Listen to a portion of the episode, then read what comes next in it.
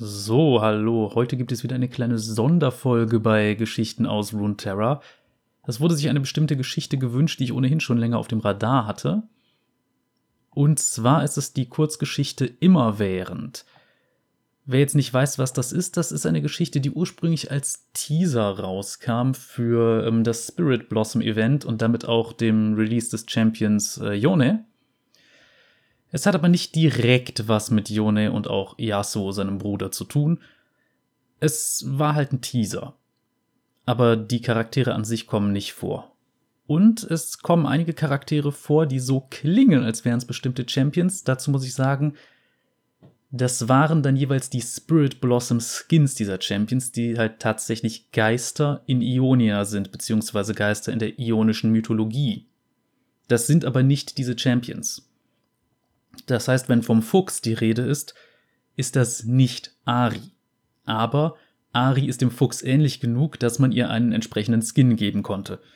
Beziehungsweise die Marketingabteilung hat diese Skins entworfen und hat man gesagt, gut, als was für Geister könnten wir die denn reinhauen? So in etwa. Ja, die Marketingabteilung hat es nicht entworfen, das war wahrscheinlich die äh, eine andere Abteilung, aber egal. Ihr wisst, wie ich das meine. Es gab halt die Skins und dann haben die Leute gesagt, hey, das könnten doch auch entsprechende Geister dann in der ionischen Mythologie sein und um so etwas geht's unter anderem. Ähm, ansonsten, wann spielt das Ganze hier? Quasi relativ aktuell in der League of Legends Lore. Das heißt, ähm, es gab schon die noxianische Invasion von Ionia, wo halt das Ganze auch spielt. Und jetzt ist es so, dass zum ersten Mal nach sehr langer Zeit wieder etwas passiert. Das zeigt, dass Ionia das zwar immer noch nicht ganz im Gleichgewicht wieder ist, doch auf einem guten Weg sein könnte. Viel Spaß mit dieser Geschichte.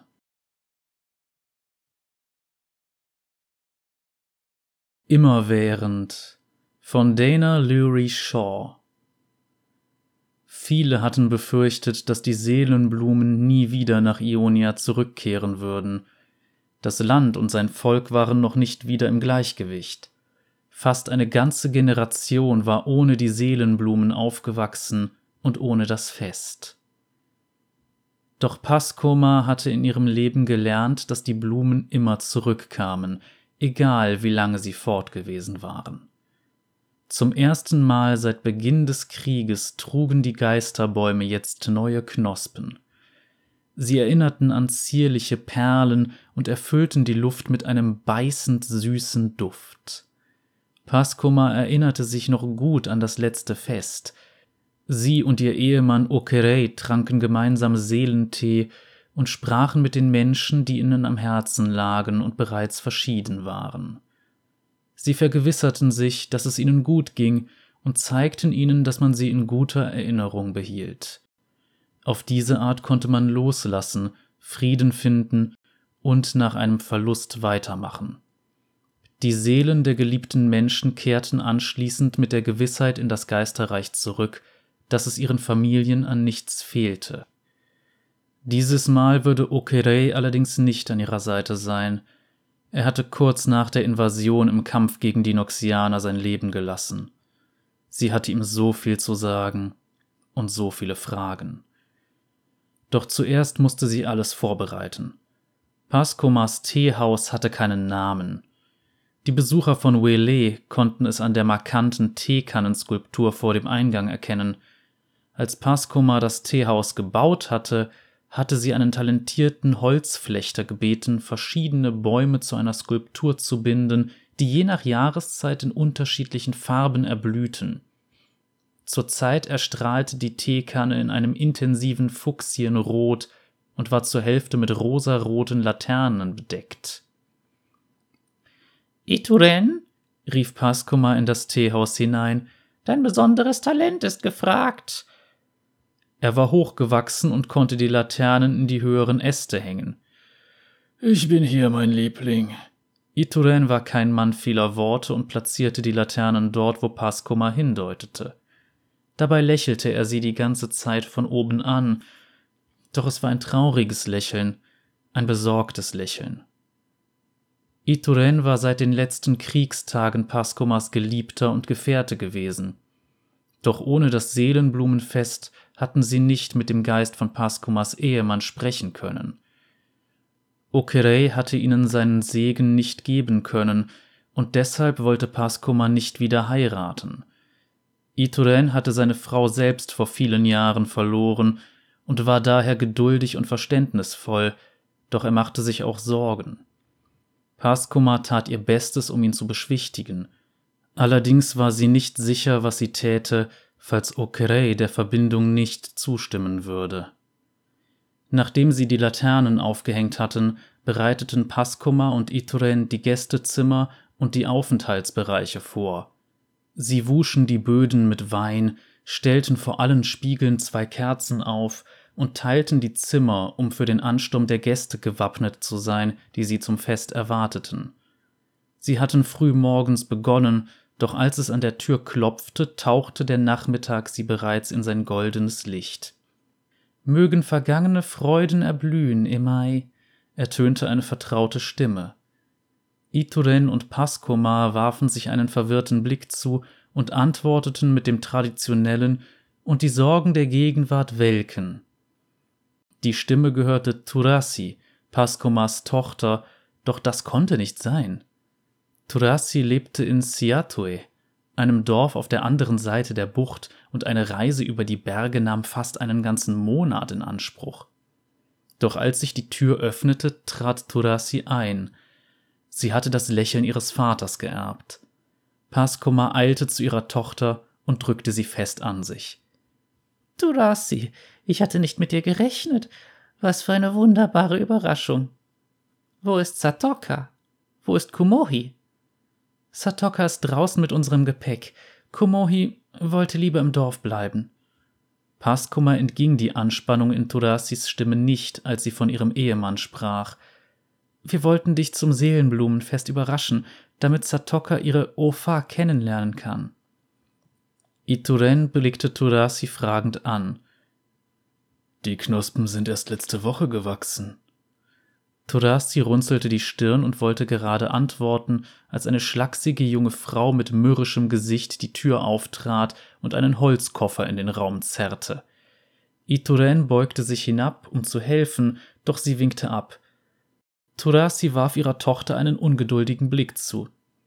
Satoka, lass dir von Ituren helfen. Ich schaffe das selbst. Ohne ein weiteres Wort ließ Satoka den Koffer mitten auf den Boden stehen und ging wieder hinaus. Paskuma wandte sich zu Torasi. Ihr seid wegen des Festes hier? Zögernd, dann ein Nicken. Ja, wir sind wegen des Festes hier. Es spielte keine Rolle, dass sie nicht die Wahrheit sagte. Die Ringe unter den Augen ihrer Tochter sagten Paskuma, dass sie noch Zeit brauchte. Sie kniete vor dem Herd nieder, um ein kleines Feuer zu entfachen, und lächelte ihre Tochter dann aufmunternd an. Dann werden wir dafür sorgen, dass wir uns noch lange an dieses Fest erinnern. Vor langer Zeit war die Welt in einem perfekten Gleichgewicht gewesen. Sie war wie ein riesiger Baum voller Lebenskraft, und jeder Ast, jedes Blatt und jede Blume war so umsichtig platziert worden, dass Sonne und Regen sie alle nähren konnten. Zwischen den Völkern, Tieren und Geistern herrschte Frieden, es gab kein Wort für Krieg, denn es war noch nie zu Kämpfen oder Blutvergießen gekommen. Eines Tages kreuzten sich die Wege der Torwächterin und des Sammlers. Der Sammler sah, wie viele Geister die Torwächterin bereits durch das Geisterreich zu Frieden und Glück geführt hatte, und er wurde eifersüchtig. Moment, die Torwächterin? Du meinst die Füchsin? Ituren ließ Satokas Einwand zu und unterbrach seine Erzählung. Er hatte sie um Hilfe gebeten, da sie alle Klingen im Haus vergraben mussten. Die Küchenmesser, seine Säge und Sichel und das verrostete Schwert, das Paskoma von ihrer Tante geerbt hatte. Ich kenne unterschiedliche Versionen.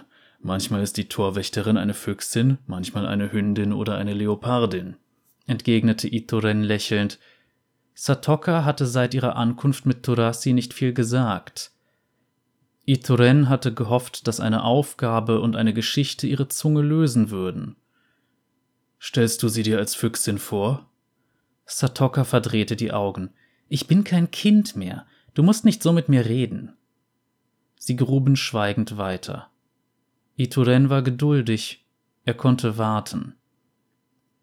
Wenn Fair die Märchen erzählt, sagte Satoka langsam, nennt er sie einfach die Füchsin. Also ist sie eine Füchsin. Ich stelle sie mir als Otter vor, antwortete Itoren sanft. Für ihn war das Geisterreich immer ein endloser Fluss voller Strömungen gewesen, die jemanden leicht vom Weg abbringen konnten. Ein flinker Otter zeigte den geisterhaften Neuankömmlingen, wie man sich in den heimtückischen Gewässern zurechtfand. Satoka warf ihm einen verstohlenen Blick zu. Du kannst weiter erzählen, murmelte sie. Ich möchte immer noch wissen, warum wir die alle vergraben. Ituren räusperte sich und sprach weiter. Der Sammler war neidisch auf all die Geister, denen die Torwächterin zu Frieden verholfen hatte, und so heckte er einen Plan aus. Er nahm zwei seiner stärksten, lautesten Glocken und schmolz sie ein. Im Laufe von zwölf Nächten formte er dann mit einem Hammer Klingen aus ihnen. In die erste ließ er etwas von seiner Eifersucht fließen, in die zweite etwas von seiner Besessenheit. Im Frühling ließ er die Geister dieser Schwerter in der realen Welt erblühen, und sie wuchsen aus dem Boden wie Schößlinge. Schößlinge, dafür hielten die beiden Brüder die Klingen, als sie im Wald auf sie stießen.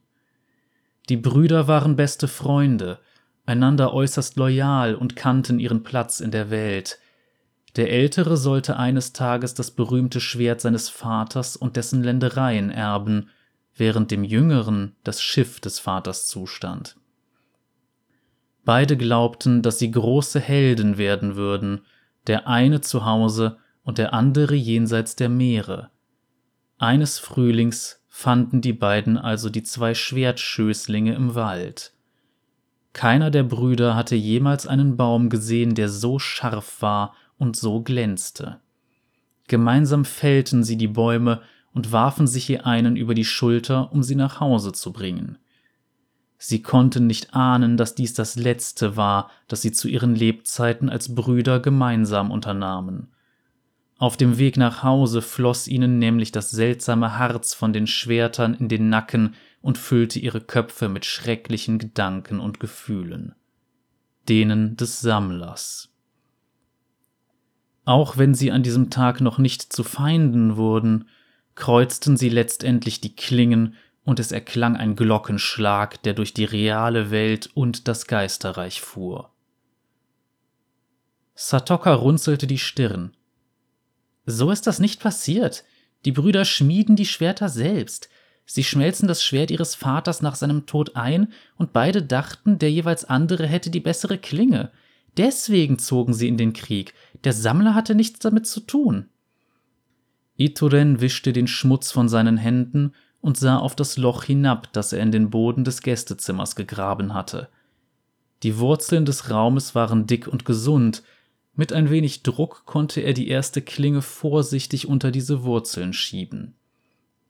Es sind alte Geschichten, sagte er, die im Laufe vieler Lebensalter hunderte oder tausende Male erzählt wurden. Ich bin sicher, dass wir beide einen Teil richtig erzählen. Ich kenne diese Version am besten. Satoka dachte einen Moment lang nach, während sie mit dem Finger über das verrostete Schwert fuhr. Also vergräbst du diese Klingen wegen der Brüder? Ja, wenn die Brüder nicht zu den Waffen greifen können, kämpfen sie nicht gegeneinander. So stellen wir sicher, dass das Fest friedlich abläuft und wir vergangenen Groll loslassen können. Und sieh nur. Ituren deutete auf die Sichel, die unter einer anderen Wurzel hervorlugte. Vertraut man die Klingen Wurzeln an, die in Frieden gediehen sind, können die Klingen nicht wie die Schwertschößlinge wachsen, die mit Gewalt gepflanzt wurden. Er fragte sich, ob sie den Rest seiner Geschichte hören wollte, Letztendlich entschied er aber, die hauchdünne Verbindung nicht zu riskieren, die sich zwischen ihnen entwickelte.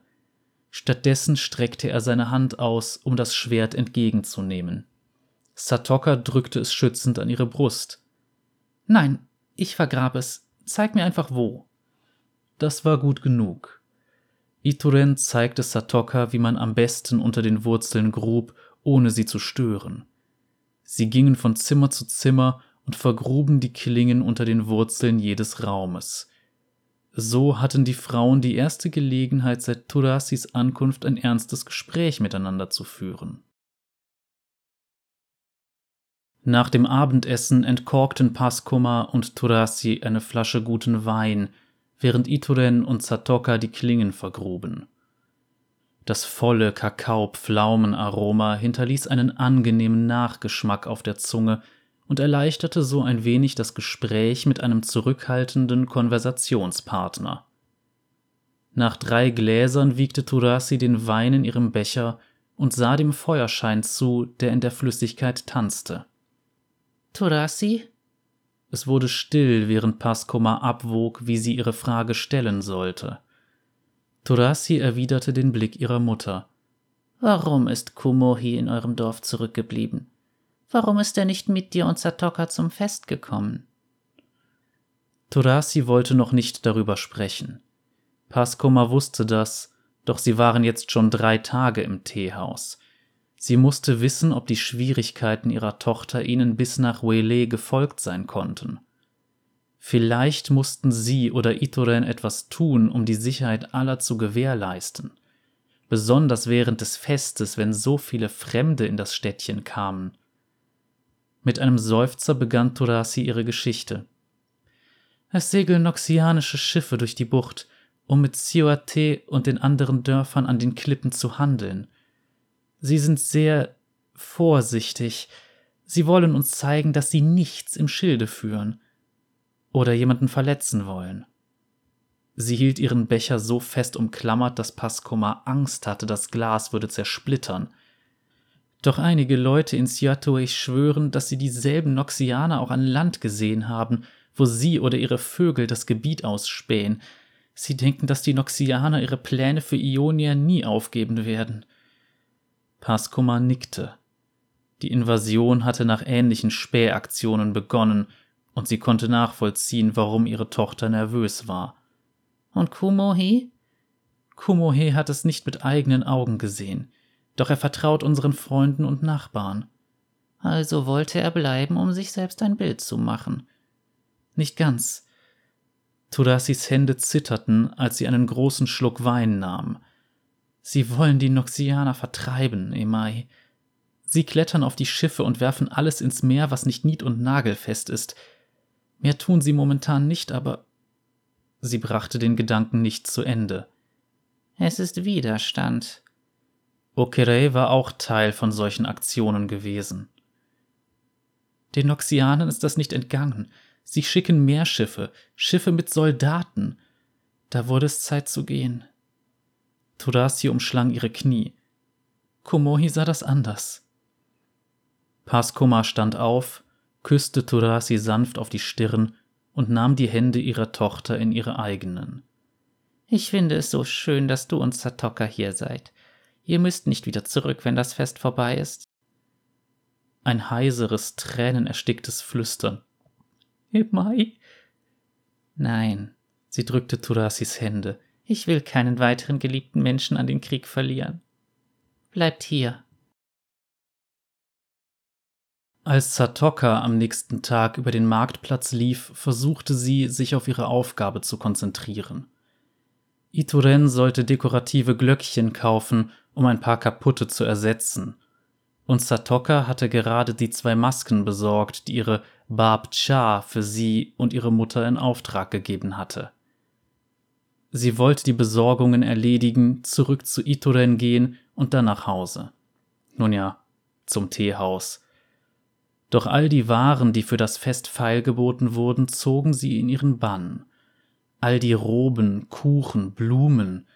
Beim letzten Seelenblumenfest war sie noch sehr jung gewesen, und sie konnte sich an kaum etwas erinnern. Gerade war sie auf den Kuchenstand aufmerksam geworden, als sie gleich dahinter ein riesiges Puppentheater entdeckte. Die Bühne, eine große Holzwand auf Rädern mit durchsichtigem Papier in der Mitte, stand im Zentrum des Platzes. Die Puppenspieler bewegten aufwendig gestaltete Papierfiguren und ein Feuermagier sorgte für Licht und Schatten. Vor der Wand stand ein Erzähler und trug dem gefesselten Publikum die Geschichte vor, die die Figuren nachspielten. Und so fragte der Geist der Verzweiflung unsere Heldin Tsetsegua, Glaubst du wirklich, dass du ihn finden kannst? Tsetsegua nickte nur. Sie wusste, dass sich ihre Hoffnungen in nichts auflösen würden, wenn sie sie vor Verzweiflung aussprach. Satoka verzog das Gesicht. Sie hatte sich ganz in der Anmut der Vorstellung verloren, doch die Geschichte machte das zunichte. Warum sollte Tsetsegua überhaupt im Geisterreich, wo sie nach ihrer verlorenen Liebe suchte, mit Verzweiflung sprechen? Verzweiflung sprach mit niemandem. Verzweiflung zog eine Augenbraue hoch. Vielleicht kann ich dir helfen. Wie lautet dein Name, Sterbliche? Zezegua dachte schnell nach und antwortete Nargui. Niemand.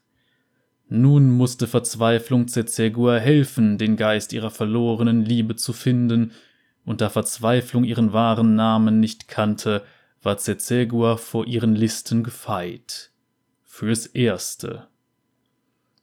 Die Geschichten ihres Fair leuchteten hell in ihrem Kopf, als sie dieser anderen, falschen Version der Geschichte von Tsetsegua zuhörte.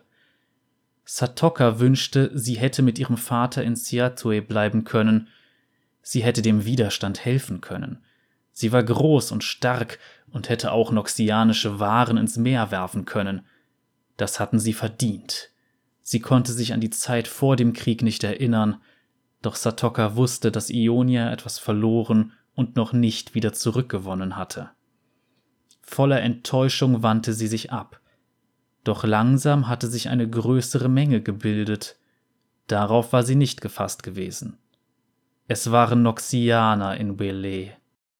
Sie trugen keine Rüstung und keine Waffen, doch man konnte Noxianer immer an ihrem Gesichtsausdruck erkennen – da war stets eine Art Feindseligkeit oder dieser Glaube, besser zu sein als alle Umstehenden.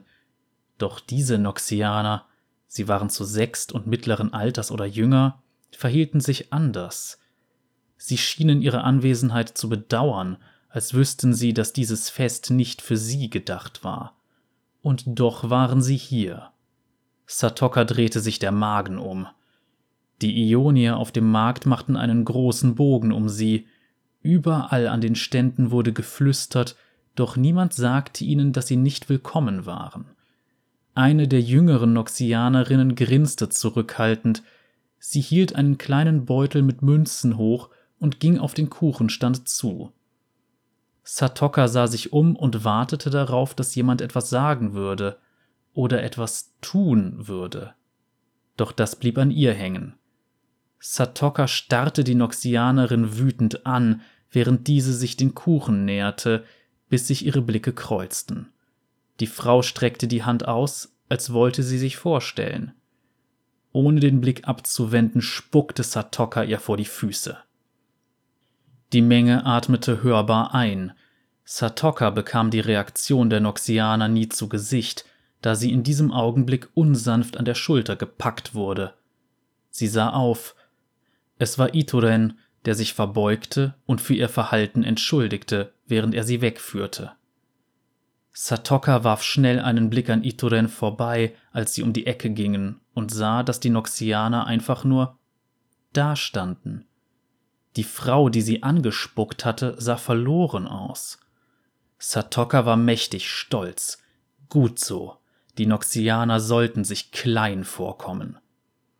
Sie umkreisten das Festgelände, damit ihnen niemand folgen konnte. Doch Ituren hatte neue Glöckchen dabei und sie klingelten bei jedem Schritt. Letztendlich warf Ituren die Glöckchen auf den Boden und brachte Satoka zurück zum Teehaus. Bevor sie durch die Hintertür ins Haus gingen, drehte sich Ituren zu Satoka um. Sie blinzelte überrascht, weil sie nicht mit seinem Gesichtsausdruck gerechnet hatte. Bisher hatte sie ihn nur heiter oder müde erlebt, doch jetzt spiegelte sich Furcht in seinen Augen. Sie sind in friedlicher Absicht gekommen, um das Fest mit uns zu feiern, Satoka. Iturens Stimme hatte noch nie so scharf geklungen. Das wäre nicht nötig gewesen.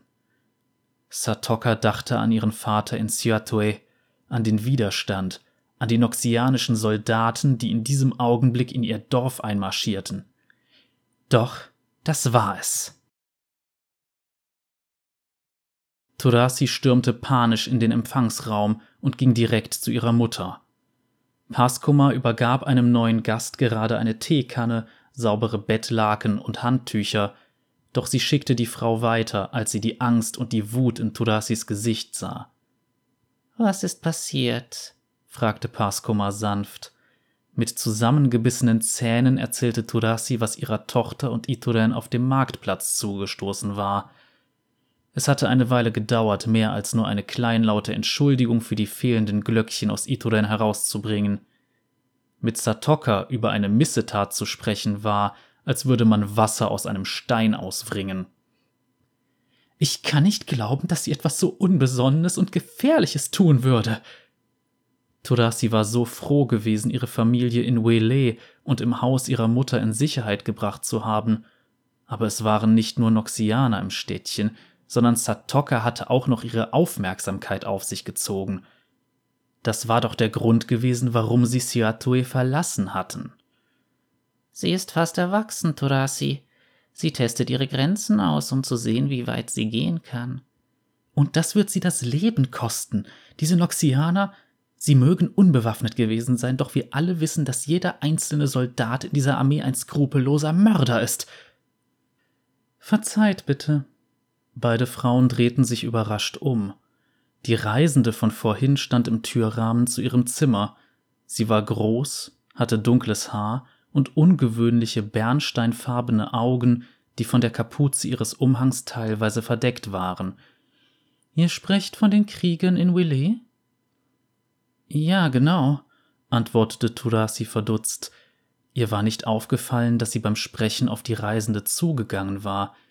Die Luft um die Frau schien seltsam zu schimmern und bewegte sich anders um sie herum als durch den Rest des Teehauses. Einen Augenblick lang fragte sich Turasi, ob sie vielleicht träumte. Sie sind in den Kriegskünsten ausgebildet, und Sie müssen von hier verschwinden, doch ich. Oh nein, unterbrach die Reisende sie mit einem gutmütigen Lächeln. Du verstehst mich falsch. Ich suche nach jemandem, der für die Rolle eines Beschützers geeignet wäre, einer Wache. Ich könnte einen starken Kämpfer im Städtchen überzeugen, wenn du mir nur sagst, wo ich einen finden kann. Nein. Paskumas Stimme war klar und unnachgiebig. Ich lasse während des Festes niemanden hier unterkommen, der gefährlich sein könnte. Wenn du darauf bestehst, eine Wache zu finden, dann muss ich darauf bestehen, dass du dir ein anderes Teehaus suchst. Sie streckte die Hände aus, um die Bettlaken der Reisenden wieder in Empfang zu nehmen. Doch diese lachte nur unbekümmert. Pascomas Worte schienen sie zu erheitern. Das ist doch das beste Teehaus des Städtchens, oder? Wenn ich es verhindern kann, möchte ich nicht unter meinem Niveau wohnen. Ich werde deinen Wunsch respektieren und niemanden Gefährliches durch diese Türen bringen. Sie zwinkerte und verschwand in ihrem Zimmer. Paskoma seufzte tief und wandte sich wieder ihrer Tochter zu. Hier wird nichts geschehen, Turasi. Satoka ist klug genug, um nicht auf Dauer zur Zielscheibe zu werden. Turasi nickte. Ihr blieben die Worte im Hals stecken, doch sie lächelte ihre Mutter an. Sie hatte vergessen, wie beruhigend es sein konnte, sich von ihrer Mutter umsorgen zu lassen. Es war zu verlockend, wieder in die Rolle von Turasis Kindheit zurückzufallen. Natürlich war nicht alles wie früher. Als Kind hatte Turasi weder die Sorgen noch die Ängste ihrer Eltern gesehen. Nein, ihre Eltern waren stark und omnipräsent wie die Berge oder das Meer gewesen. Erst nach dem Tod ihres Vaters hatte Turasi ihre Mutter voller Zweifel und Ungewissheit gesehen. Und jetzt, da die Seelenblumen bald erblühen sollten, war diese Ungewissheit in Bezug auf Okerei zurückgekehrt. Was würde ihre Mutter tun, wenn sie nicht die Antwort erhielt, die sie sich erhoffte? Allerdings war Turasi auch nicht sicher, ob Paskoma überhaupt wusste, welche Antwort sie wirklich wollte.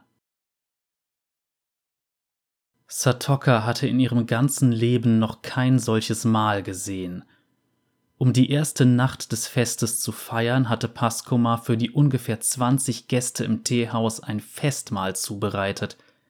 Also füllte Satoka ihren Teller, schlug sich den Bauch voll und tat, was sie im Haus ihrer Großmutter bislang am meisten genossen hatte.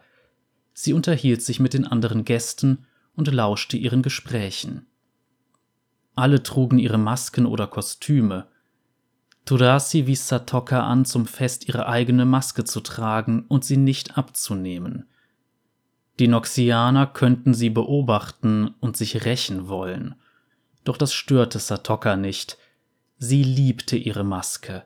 Sie war aufwendig gestaltet, mit großen Zierhörnern und Augen, die sich das Gesicht hinabwanden und ein teuflisches Grinsen formten. Es war das Gesicht des kleinen Mädchens, das im Augenblick jeden Todes erschien und das Leben nahm. Während des Abendessens führte Satoka mit der Reisenden mit den Bernsteinaugen eine hitzige Diskussion über das kleine Mädchen. Die Frau war wie die Füchsin gekleidet, oder die Torwächterin, wie man sie hier in Wele nannte. An ihrem Kopf waren lebensechte Fellohren befestigt, und ihr Gesicht war mit Schnurrhaaren geschminkt. Aber das kleine Mädchen ist doch schon da, wenn jemand stirbt, beharrte Satoka. Es ergibt mehr Sinn, wenn sie die Seelen in das Geisterreich führt. Warum? fragte die Reisende amüsiert und dehnte jedes Wort. Entfernen wir dann den schärfsten Zahn im Mund des Toten und legen ihn in seine Hand? Der Zahn ist bestimmt nicht für das kleine Mädchen. Satoka zuckte mit den Achseln. Damit bezahlt man den Übertritt durch den Schleier. Wen bezahlt man denn? Wer hätte schon einen Nutzen für diese Zähne? Die Kumaya. Wen bitte? Eure Torwächterin. Sie trägt jeden Zahn an einer endlosen Halskette, damit sie das Leben der Seele versteht, die sie in das Geisterreich hinabführt. Wenn die Seele dann kommt, weiß Kumaya, ob sie ihrem friedlichen Pfad oder Raksasums Pfad der Qual folgen wird, auch wenn es die Seele selbst noch nicht weiß. Sie tut alles, was sie kann, um denen zu helfen, denen Schmerz bestimmt ist, doch ihr Schicksal enthüllt sich in diesem Zahn. Ist das so? Satoka hatte sich in den letzten Wochen an die Unterschiede zwischen den Geschichten von Wele und Siatue gewöhnt. Mittlerweile freute sie sich schon auf all die Geschichten, die sie ihrem Vater erzählen würde, wenn sie ihn wiedersah. Die Frau kicherte. Nein, das habe ich gerade erfunden. Oh, wenn ich mich recht erinnere, feiern wir so das Alter des Toten, den abgenutzten Zahn eines weisen alten Menschen, den scharfen jungen Zahn einer Soldatin, die in der Blüte ihres Lebens gegangen ist. Sie hielt inne und lächelte Satoka an. Aber ich erzähle gerne Geschichten, die noch nicht erzählt wurden. Als es Zeit für den Nachtisch war, probierte Satoka aufgeregt die Küchlein, die Ituren die letzten beiden Tage lang für diesen Abend gebacken hatte – der Teigboden war etwas verbrannt, doch die klebrig süße Füllung brachte ihre Geschmacksknospen zum Tanzen. Ituren verteilte die Küchlein nach und nach.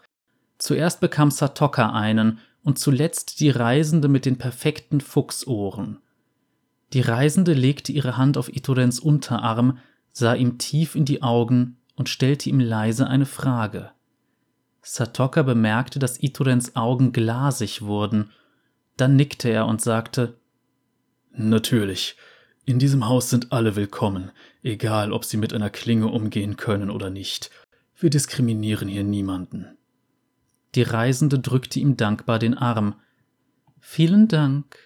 Das solltest du deine Frau wissen lassen, sie ist vielleicht nicht so verständnisvoll wie du. Er nickte erneut, doch Satoka fiel auf, dass Itorens Augen nicht ihre normale Farbe hatten, als er zurück in die Küche ging. Einen kurzen Augenblick lang, vielleicht hatte ihr das Licht auch einen Streich gespielt, waren seine für gewöhnlich dunkelbraunen Augen so bernsteingolden wie die Augen der Frau mit den Fuchsohren neben ihr. Als die letzten Sonnenstrahlen über dem Wasser verschwanden, begannen im Mondlicht die Seelenblumen zu leuchten, die jetzt in voller Blüte standen. Die Besucher des Festes brachen in Jubel aus, Endlich, nach all der Zeit waren die Blumen wirklich zurückgekehrt. Sie entzündeten Laternen und marschierten zum Tempel in den Bergen. Ihr Licht war ein warmer, fröhlicher Kontrast zu dem geisterhaften Silberschein der Blumen an den Ästen. Paskoma wünschte, sie könnte sich so freuen wie alle anderen. Nach dem Festmahl hatte sie sich mit der maskierten Satoka herausgeputzt und auf die Suche nach Okereis Blume gemacht. Dank ihr würde sie sich mit seinem Geist verbinden und mit ihm sprechen können. Früher war es Paskoma nie schwer gefallen, die gesuchte Blume zu finden. Es gab angeblich immer eine Verbindung zwischen dem schlagenden Herz der Lebenden und dem stillen Herz der Verstorbenen. Diesmal jedoch gab es so viele Geister an den Bäumen. Sie hatte die Äste noch nie so voll, so ausladend gesehen. Einige flüsterten, dass nicht nur Ionier an den Bäumen erblühten, und dass die Noxianer selbst im Tod noch ihr Fest vergiftet hatten. Das Krächzen von Raben in einiger Entfernung schien diese Befürchtungen zu bestätigen. Paskoma glaubte nicht daran. Es gab eine einfachere Erklärung. Es waren einfach so viele, die zurückkommen mussten, viel mehr als je zuvor. Die Hoffnung all derer, die auf eine Verbindung hofften, hing schwer an den Bäumen. Und sie hatte Okerei noch nicht gefunden. Sie befürchtete, dass er sich verirrt haben könnte, seinen Frieden noch nicht gefunden hatte oder nicht mit ihr sprechen wollte. Vielleicht war ihre Verbindung nach der langen Zeit der Trennung unterbrochen. Paskoma lächelte tapfer gegen die Tränen an, die ihre Wangen hinabrollen wollten, und ermutigte Satoka weiterzusuchen. Sie wollte das erste Seelenblumenfest ihrer Enkelin nicht mit ihrer eigenen Trauer ruinieren. Sie begingen ein fröhliches Fest, und es war wichtig, dass Satoka die Freude nachvollziehen konnte, die diese Wiedervereinigungen brachten. Turasi und Ituren schlossen sich ihnen an, als sie mit dem Abwasch nach dem Festmahl fertig waren. Habt ihr Faia schon gefunden? fragte Turasi und zog ihre eigene Maske auf. Sie trug eine wunderschön bemalte Tsetsegua-Maske, in deren Wangen Tränen geschnitzt worden waren. Paskoma schüttelte ihren Kopf, der ihre Kehle wie zugeschnürt war. Dann suchen Satoka und ich weiter. Warum ruhst du dich nicht einen Augenblick lang aus? Paskoma ließ sich von Itoren zu einer Bank führen, wo sie sich hinsetzte und das Treiben beobachtete. Familien weinten über Kannen voller Seelentee und flehten die Geister ihrer Familienangehörigen an, noch ein bisschen länger zu bleiben. Kinder spielten mit Stöcken Soldat, und ihre Gesichtsausdrücke waren viel zu ernst für ihr Alter. Sie hörte die Sorgen und das Flüstern all jener auf dem Fest, die den Raben lauschten und die Geisterbäume voller Misstrauen und Verachtung anstarrten. Das hier war nicht wie die Seelenblumenfestlichkeiten, an die sie sich erinnerte. Sie fragte sich, ob es jemals wieder wie früher sein würde. In einiger Entfernung ertönte ein neues, rhythmisches Trommeln und zog ihre Aufmerksamkeit auf sich. Auf einem Berggipfel in der Nähe brannten Flammen. Paskoma griff sich an die Brust. Sie kannte dieses Geräusch. Sie hatte es nach heftigen Schlachten vernommen, als die Noxianer ihre Toten auf riesigen Scheiterhaufen verbrannten. Ich wünschte, seufzte sie, wir würden nicht so viel Zeit damit verbringen, in die Vergangenheit zu blicken. Aber darum geht es doch bei diesem Fest. Nein. Sie wandte sich zu den Bäumen um und drehte den Flammen den Rücken zu. Es geht darum, die Vergangenheit loszulassen und sich der Zukunft zuzuwenden. Aber viele vergessen das. Obwohl sie es nicht sehen konnte, hatte Paskoma den Eindruck, dass sie die Hitze des Feuers spüren konnte. Es wollte sie, ihre Familie, alles um sie herum, alles Vergangene und alles Zukünftige verschlingen. Und diesmal fühlt es sich anders an. In welcher Hinsicht? Sieht es danach aus, als würden wir loslassen? fragte Paskoma und deutete mit einer Geste auf die Menschen um sich herum. Wirkt es nicht eher, als würden wir uns so fest an etwas klammern, dass es einfach zurückkommen muss? Eine warme Hand schloss sich um ihre eigene. Sie blickte in Iturens Augen, während er sanft antwortete. Du bist traurig, weil wir Okereis Blume noch nicht gefunden haben. Eine Träne rollte ihre Wange hinab. Ich. Alles ist anders. Die Seelenblumen sind zurück. Doch können wir zu dem zurück, wie es vorher war? Kann überhaupt wieder etwas in Ordnung gebracht werden? Itoren drückte sanft ihre Hand. Es ist noch Zeit. Wir werden ihn finden, mein Liebling. Die Verbindung zwischen euren Herzen war, ist die stärkste, die ich je gesehen habe. Du wirst mit ihm sprechen und begreifen, dass sich einige Dinge nie ändern, auch wenn andere das tun. Er wird dich immer lieben und du wirst ihn immer lieben. Und wie auch immer seine Antwort lautet, er hielt inne und hob ihre Hand an seine Lippen. Mit ihm zu sprechen wird dir und deiner Familie Frieden bringen, und mehr wünsche ich mir auch gar nicht für dich. Aus Paskumas angespanntem Lächeln wurde ein echtes, und sie blickte den Mann an, den sie seit so langer Zeit liebte. Sie drückte seine Hand ebenfalls. Unsere Familie, Ituren.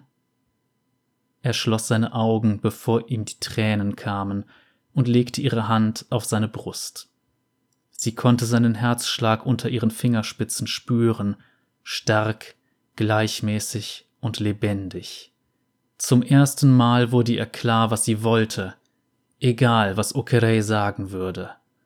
Sie war bereit, die Vergangenheit loszulassen und sich mit Ituren an ihrer Seite der Zukunft zuzuwenden. Die sechs Noxianer versuchten mit ihrer Zeremonie nicht aufzufallen, doch sie zog gezwungenermaßen Aufmerksamkeit auf sich, da alle Noxus Gefallene ehren sollten. Sie waren von einer kleinen Insel mitten in der Bucht gekommen, um die Toten auf ionische Art zu feiern. Allerdings waren sie beim Seelenblumenfest in Wele diese Woche abgewiesen worden, also mussten sie die Traditionen ihres eigenen Volkes befolgen und den Toten auf die Weise gedenken, die ihnen bekannt war.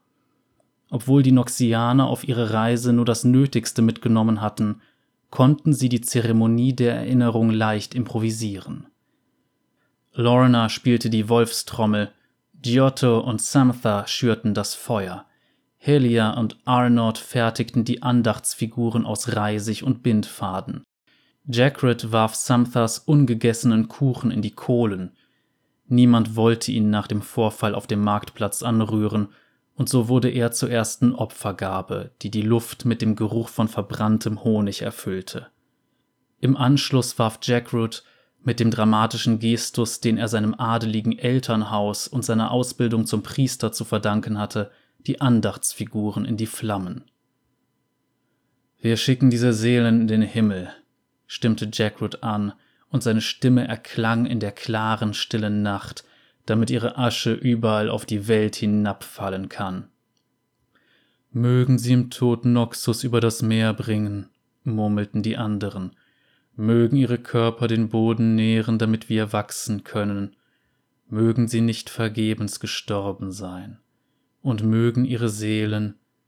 Jackroot hielt plötzlich inne, als ein Windstoß die Flammen anfachte und sie zu den Sternen emporlodern ließ. Der Anblick überwältigte ihn einen Moment lang und ließ ihn verstummen. Das war Noxus Versprechen eine Flamme, die alles in ihrem Weg verbrennen würde, selbst ihr eigenes Volk. Er und seine Kameraden hatten das noch vor Kriegsende begriffen. Sie waren Deserteure und versuchten, sich auf eigene Faust durchzuschlagen, fernab von jenen, die sie im Stich gelassen und jenen, denen sie Leid gebracht hatten. Niemand wollte sie. Das hier war nicht Noxus, das hier war nicht ihr Land, und er war sich nicht sicher, ob ihre Götter sie hier hören könnten. Er war sich nicht einmal sicher, ob er von ihnen gehört werden wollte. Er kannte die Gebete, doch er war sich nicht sicher, ob er noch an sie glaubte. Die Blumen an den Geisterbäumen leuchteten und pulsierten beinahe im Licht des Feuers. Jackrod musste schlucken. Nein, das hier war nicht Noxus. Das hier war wunderschön gefährlich und jagte ihm Angst ein. Sie machten ihn nervös, die Blumen, die zum ersten Mal seit dem Krieg aufgetaucht waren. Doch wenn die Götter sie nicht sehen konnten, dann waren nur die Augen der ionischen Geister auf sie gerichtet. Menschen, die er und seine Kameraden getötet hatten, Menschen, die nur Zorn und Groll gegen sie hegen konnten. Menschen, gegen die er hoffentlich nicht noch einmal kämpfen musste. Denn sie alle hatten die Schiffe und die Soldaten gesehen, sie wussten, was das bedeutete. Doch sie wussten nicht, was das für sie bedeutete. Für ihr Leben in Ionia, für ihren Dienst für Noxus. Mögen ihre Seelen unter unseren Vorfahren zur Ruhe kommen, krächzte er mit trockener Kehle, und uns in zukünftigen Schlachten Stärke verleihen. Er wollte nicht, dass die Geister seine Gebete hörten. Und damit geht diese sehr schöne Geschichte, wenn man mich fragt, zu Ende. Natürlich jetzt erstmal so, hey, Verknüpfung und sonst was. Nein, diese Brüder, die hier in dieser Sage gemeint sind, sind nicht Yasuo und Yone, aber die Geschichte ist sehr ähnlich. Und die Frau, die nach einem Leibwächter sucht, ist natürlich Ari. Und dieser Leibwächter ist dann letzten Endes auch Yasuo und die beiden fahren gemeinsam nach Bilgewasser und das ist dann das, wo Ruined King ansetzt. Gut, das war jetzt die Connection zur sonstigen Lore. Aber es gibt natürlich noch andere Sachen. Und zwar finde ich es hier sehr interessant, dass diese Geschichte eigentlich sehr interessante Themen auch anspricht, zum Beispiel Vielfalt und Akzeptanz. Gerade eben was zum Beispiel diese unterschiedlichen Sagen angeht. Wir haben halt die junge Frau, die meint, nee, ich kenne diese Sagen anders, das, was ihr hier macht, ist falsch. Und das ist eben eine Sache, die ich sehr, naja, traurig finde. Denn sind wir mal ehrlich, nur weil eine Sache richtig ist und das nicht die eigene Sache ist, ist die eigene Sache nicht falsch. Das Leben ist nicht wie Mathematik. In der Mathematik ist es so, wenn die eine Sache richtig ist und man hat was anderes an der Stelle, dann ist das, was man hat, falsch. Das stimmt. Aber bei Geschichten, vor allem bei Sagen und Mythen, die ja sowieso vom Volksmund immer wieder weiter verändert werden, natürlich gibt's da verschiedenste Versionen. Und später weitet sich das ja sogar auf Sitten aus, die noxianischen Deserteure beispielsweise. Das bietet dann schon so einen etwas düsteren Spiegel.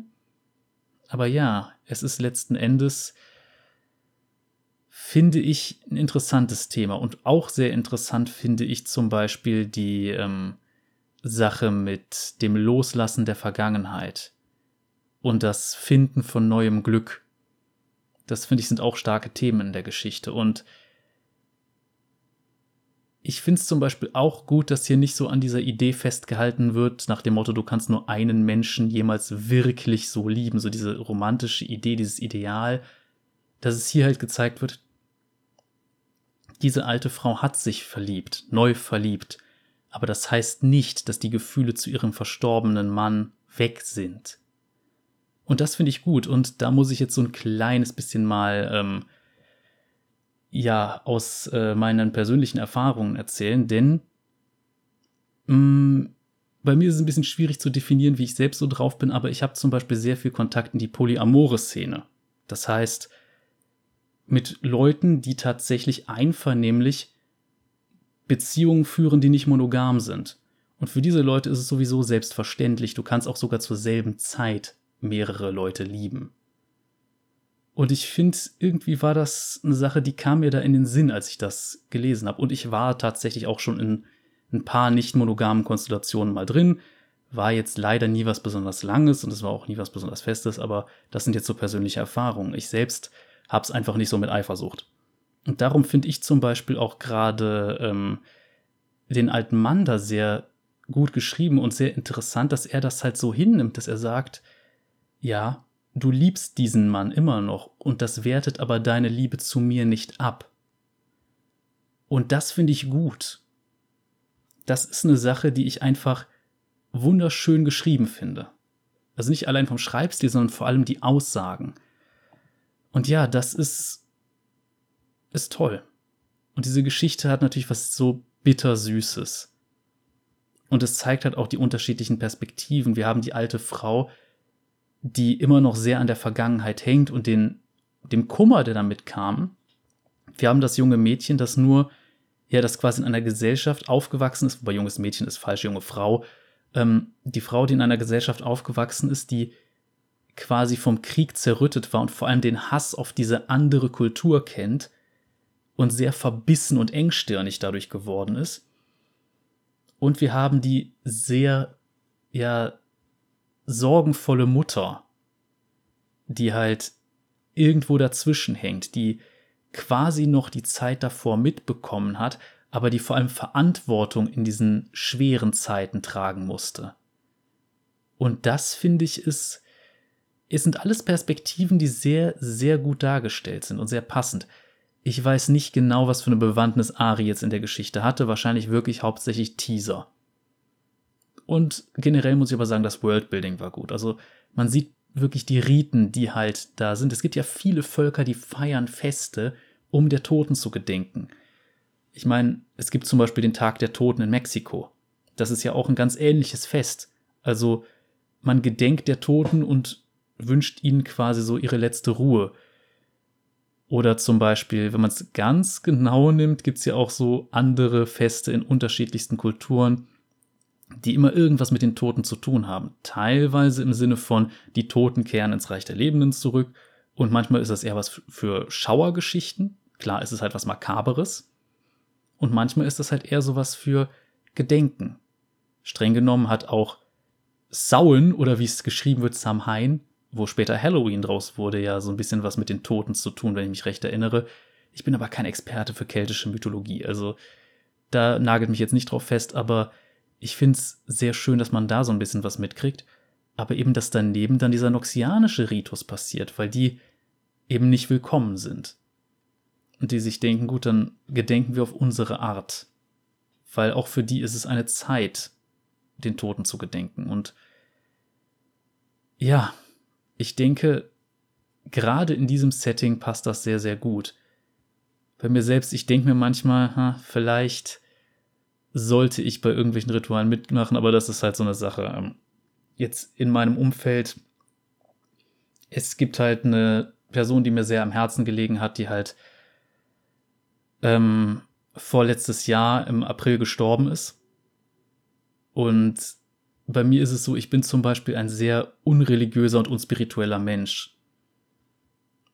Für mich war es immer schwierig, bei sowas dann den richtigen Punkt zu finden weil man möchte andere natürlich nicht verletzen, aber man möchte halt trotzdem zeigen, mir hilft zum Beispiel nicht, wenn jemand sagt, sie ist jetzt an einem besseren Ort. Also es war eine sie.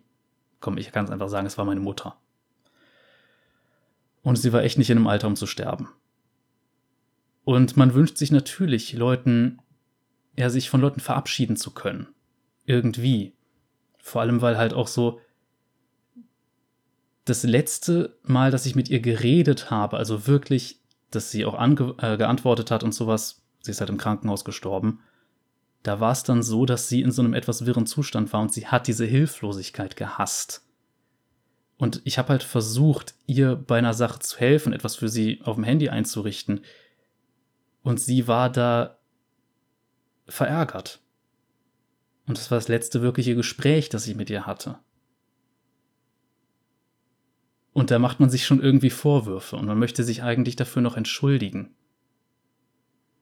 Ich habe danach halt noch den Sterbeprozess miterlebt und da war sie auch teilweise noch so halb da. Aber ich möchte jetzt auch nicht zu sehr ins Detail gehen. Ich vielleicht, hätte vielleicht jetzt ein Trigger Warning oder so noch sagen sollen. Das kam mir einfach jetzt gerade, weil es so um dieses Thema Tod und Abschied auch geht. Aber für mich war es immer sehr schwer dann bei Begräbnisriten und so da meinen richtigen Punkt zu finden, weil ich glaube halt nicht dran.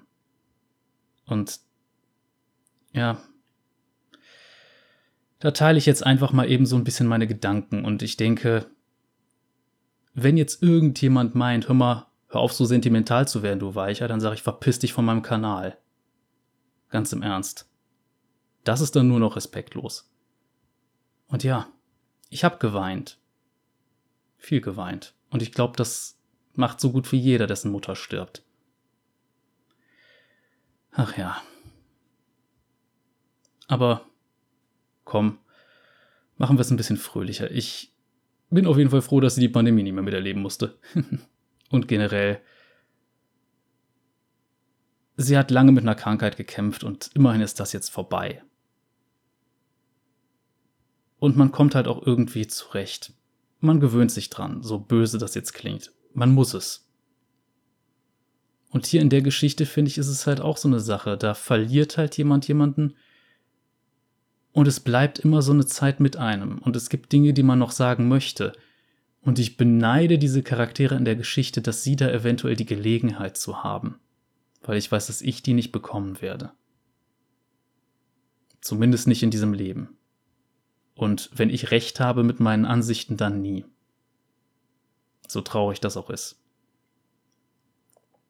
Und es ist schön, dass man sich wenigstens diese Vorstellung hier ansehen kann, dass man in der Lage ist, sich tatsächlich nochmal anständig zu verabschieden, seinen Frieden mit diesen Personen zu machen. Und ja, ich weiß auch, dass meine Mutter nicht wirklich wütend auf mich wäre. Wäre sie nicht. Die Situation war für sie einfach zu viel. Und ja, manchmal gibt es halt so Situationen und man sollte einfach aufhören, sich Vorwürfe zu machen. Wenn man nichts mehr dran ändern kann und auch niemanden mehr hat, bei dem man sich entschuldigen kann, dann bringt es halt auch nicht, sich da ewig irgendwie Vorwürz, äh, Vorwürfe zu machen oder hinterherzuhängen. Jetzt verspreche ich mich auch noch, aber das lasse ich drin, das schneide ich nicht raus. Und gut. Jetzt hierbei, wie gesagt, es war ein netter Teaser. Jetzt habe ich noch so ein kleines bisschen mein Herz ausgeschüttet. Ich hoffe, das äh, ist euch jetzt nicht zu unangenehm gewesen. Es ist ein bisschen ungewöhnlich für dieses Projekt, aber gerade bei dieser Geschichte fand ich es sehr passend. Und vielleicht habt ihr auch irgendwelche Erfahrungen mit Verlust gemacht. Und wenn ihr die teilen wollt, macht es. Sollte irgendjemand sich ekelhaft dazu äußern, block ich den, ganz im Ernst. Es gibt ein gewisses Benehmen. Und gerade bei sowas, da denke ich, ist respektloses Verhalten einfach unangebracht. Aber genug davon, kommen wir jetzt zum üblichen Kram, den ich am Ende meiner Videos sagen muss. Also wenn es euch irgendwie gefallen hat, trotz meinem kleinen Downer am Ende, lasst doch gerne einen Daumen da, weil hilft mir, hilft meinem Kanal. Und ja, die Knöpfe, die sonst noch so unter Video sind, ihr kennt das. Für die Leute, die mich etwas direkt unterstützen wollen, gibt es natürlich dann die äh, Links in der Videobeschreibung, wobei es jetzt irgendwie mir ein bisschen komisch vorkommt, dann halt zu sagen, hey, werft mir Geld hinterher, nachdem ich hier äh, auf die Mitleidsmasche äh, ja, gemacht habe. Das war irgendwie. Es kommt mir unpassend vor. Aber gut, ich erwähne es trotzdem. Die Links sind da. Wenn ihr es machen wollt, dann macht's. Und ansonsten, ja, sehen wir uns dann beim nächsten Mal wieder. Mal schauen, was ich dann vielleicht nochmal für eine Sonderfolge ausbuddel. Es wird in Zukunft auch mehr Pen-and-Paper-Kram geben, das hatte ich ja auch erwähnt, zumindest der Nautilus-Folge, glaube ich, weil es sich halt jetzt gerade einfach anbietet. Ich habe inzwischen so ein paar Kontakte in entsprechende Szenen bekommen und es ist, ja, ich habe mich da, glaube ich, in der Nautilus-Folge auch bei jemandem äh, für bedankt unter meinen treuen Zuschauern. Und ja, es ist schön. Es sind einfach so, ich bin immer noch ein bisschen überwältigt. Es ist, es ist eine schöne Sache. Also kann gut sein, dass in Zukunft mehr Pen and Paper kommt. Vielleicht auch einfach ein bisschen ähm, was im Runeterra-Setting kann man ja einfach übernehmen, ist ja nicht das Problem, muss man sich nur das richtige System aussuchen oder sich was überlegen. Oder man macht einfach nur eine reine Erzählsache, geht ja auch. Also gut, ich würde sagen, hier beende ich das Ganze und wir sehen uns beim nächsten Mal wieder. Cheerio.